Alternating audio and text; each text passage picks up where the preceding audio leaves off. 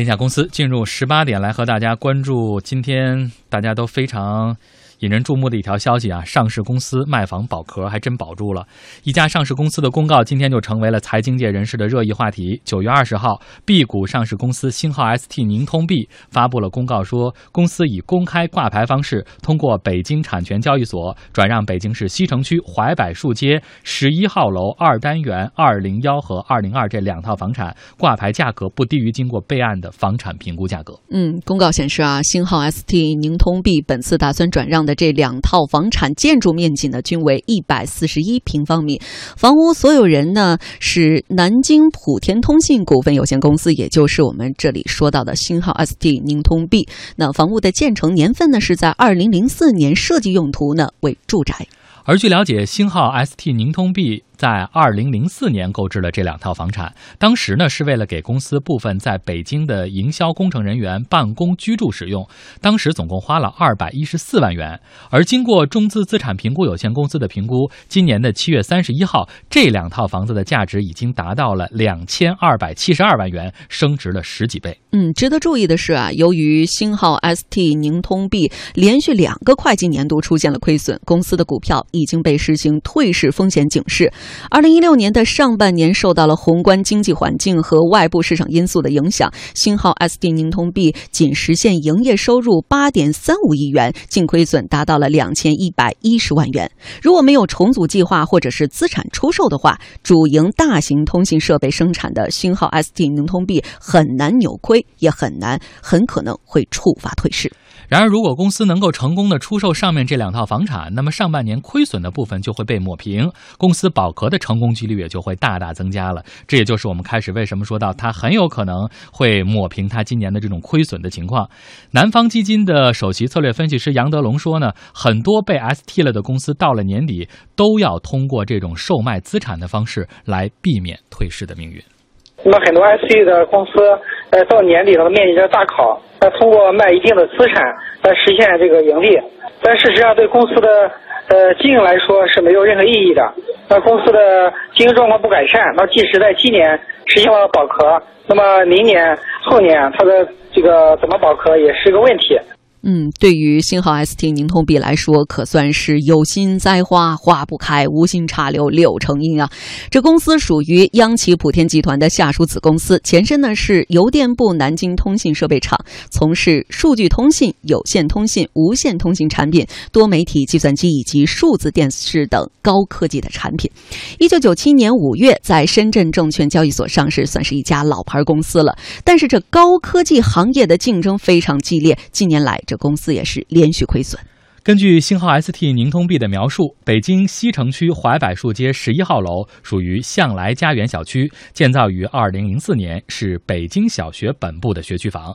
成立于一九四九年六月份的北京小学，是建国初期由北京市委亲自组建的规模最大的公立寄宿制学校，也是唯一一所以北京命名的小学。目前，向来家园小区一套七十七平米的一居室总价就已经达到了八百九十万元，单价为每平米十。一万五千五百八十五元，但是以星号 ST 宁通 B 给出的这个评估价来计算的话，他准备出售的两套房产单价仅为每平米八万元。嗯，对此呢，有房地产业内人士分析了说，北京东西城好学校的学区房单价呢一般都在十万以上。二零零四年的房子在市中心，应该说还算是比较新的，价格可能会更贵一些。如果星号 ST 宁通 B 准备出售的这两套房产可以顺利的给孩子落户，那么即便在市场上正正常的出售价格肯定也不会低于每平米十万元，评估机构给出的每平米八万呢，明显的要比市场价低。没错。据悉啊，由于星号 ST 宁通 B 属于央企普天集团的下属子公司，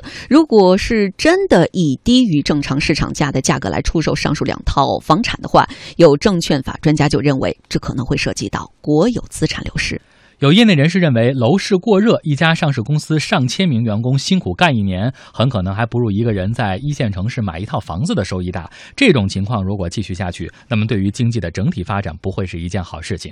中国人民大学财政金融学院副院长赵锡军表示，近年来的房地产热使得实体经济的资金投入越来越少。最近几年，主要一线城市房价的飞速的上扬，那么导致啊很多的资源向房地产领域里头聚集。啊，影响了对主营业务的、对实体经济的这种投入，长此以往的话，那么可能会带来对资本市场也好，对这些从事实体经济经营的这些上市公司也好，会带来一个不利的后果，就是大家都可能不愿意把资源。把募集到的这些资金投向这个实体经济，投向自己的主营业务，做大做强自己的主营业务，而是说做一些短平快的，更多的啊是把它投到一些通过资金的投入就能推动价格上升，然后资产啊泡沫啊这么一个啊领域里头去。嗯，在我们的 A 股市场上，包括 B 股市场啊，我们整个的中国资本市场上来说。那么，对于一些已经连续三年亏损挂星号 ST 这样标志的企业来说，很多都会通过处置旗下的资产来获取收益，然后弥补它的亏损，使得这种保住壳这样一种方方式来进行。每年都会见到很多。呃，但是今天这个之所以它成为大家关注的焦点，就是有人觉得其实它反映的是两个方面：一方面是企业经营的困境，但是另外一方面又是楼市的一场火爆，而且这种现象已经不是一天两天的事儿了。所以，和睦怎么来看这 ST 公司？如果我卖两套房就能够保壳这样一种现象？呃，就是这两套学区房就成了这个星号 ST，呃，宁通的一个保壳的救命稻草。但是，如果我们按照投资的眼光去看待它的话，就是这两套学区房就有点像那个比特林奇所说的叫隐蔽型资产。嗯，这个所谓的隐蔽型资产，就是在财务上其实是没有显示出来。因为，呃，如果还原一下这个事件的本来面貌的话，就有可能是这个呃宁通币它是在 N 多年。前无非是买了两套普通的住宅作为员工的宿舍嘛，对对吧？这是很多的上市公司都会做的事情。对，但是只不过过了这么多年，然后到了现在，它又变成了学区房，然后它又在北京，然后它的地段又很好，结果它就一下升值，升值到了这么一种程度，就是这两套学区房的价值足以弥补它在过往的一年当中所有的亏损，然后使它扭亏为盈，然后能保住自己的壳。但是经过这么一个事情，我在想，那。如果是这样子的话，岂不是很多的上市公司都有这种隐蔽型资产？我们是不是投资者可以要求一下上市公司要清点一下，尤其是总部在北上广深的这些所有的上市公司，把你们的职工宿舍都要亮出来，然后注明一下地这个地段，然后注明一下位置，然后注明一下大小，然后要用市场的价值再重估一下你这个你们的职工宿舍的这个房子。我如果是这样子的话。那会不会有些上市公司它自身的资产的价值就会涨很多呢？嗯啊，然后这些资产的价值锦上添花。如果它主营业务好，那就是锦上添花；那如果它主营业务不好，没准也跟这个 ST 星号宁通币一样。哎，在关键的时候可以化腐朽为神奇，嗯，但是给投资者一个意外的惊喜。但是对于上市公司来说也无可厚非吧？嗯，因为这是我之前购买的资产嘛。而且关键是这种保壳，它是用一个真实的资产嘛？这个资产是属于我上市公司所有，我把它卖掉进行处置，然后换来我的这个扭亏为盈，这是一个非常正常的情况嘛？嗯嗯，对。但是我们刚才也提到了一个，就是说证券法的专家会认为，这是不是可能会涉及到这个国有资产流失？因为它是低于这个房子本身的这个价值的八万元。呃，只。只是说现在还在处处置当中，这个处置还没有完成，就是我们也没有看到说这两个房子最终的成交的价格会是多少，这只不过是一个市场的评估机构给它标出的价格。对，那如果是最后成交的话，我们再按成交价可以再做一个评论。我觉得为师对，包括上市公司出售这两套房产，是不是为了弥补这个？今年的这种业绩的亏损，这现在呢，我们所以需要，我觉得需要澄清一点的就是，现在所有的这些假设其实只是媒体的一种猜测，说他卖了这两套房是不是足以弥补这种亏损，而拿这样的一种方式弥补这个企业的亏损，是不是能够通过啊？还有是不是企业是出于这样的目的，这都是一个问号。所以现在呢，只是在大家的这个关注的范围之内，而并没有落实。所以我们接下来呢，就要扩展一下，因为其实星号 ST、宁通 B 它卖房保壳在股市上。我们前面说不是什么新鲜事儿，因为为了保壳，上市公司其实以前也有过各种出售资产的方式。接下来我们就来看看啊，这些上市公司各种保壳的招数。嗯，我们来看一下这个万福生科的这个大名，老股民们都非常熟悉了哈。当年这家公司的造假案发之后呢，大股东陷入到了债务重组的泥潭中，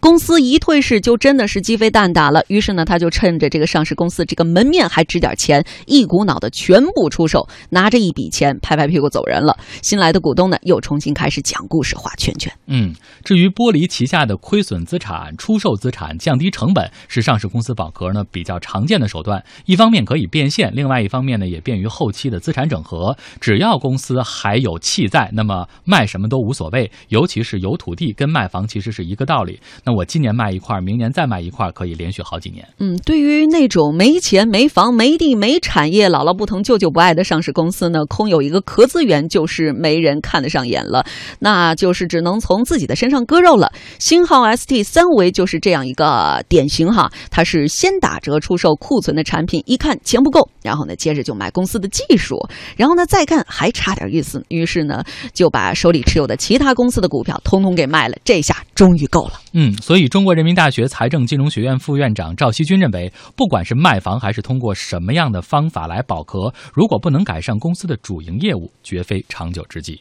我们通过各种政策的引导啊，机制的改革啊，通过各种各样的政策措施引导资金，特别上市公司的资金能够投到实体经济中间去，能够为上市公司形成更加持续的这种竞争力，那么使得它的主营业务能够有更好的长远的支撑的发展，啊，带来长久的利益，啊，这样才有利于我们说啊，我们现在的经营的这个结构的调整、产业的升级换代以及。我们总体创业创新能力的提升，有利于我们上市公司将来的规范的运行和资本市场整个服务于实体经济这个功能的盛产的发挥。嗯，所以这是和我们现在整个退市制度还不健全，包括我们整个现在壳资源还是处在一种稀缺的状态有关。关键这个里面就是壳资源是处于稀缺的状态，我们的壳资源一直都很稀缺，N 多年来都一直非常稀缺，而且最近是越来越稀缺，因为海外上市的那些公司都纷纷的私有化退市，然后都要回归 A 股。你看一下万达商业，然后再看一下三六零，再看一下聚美优品，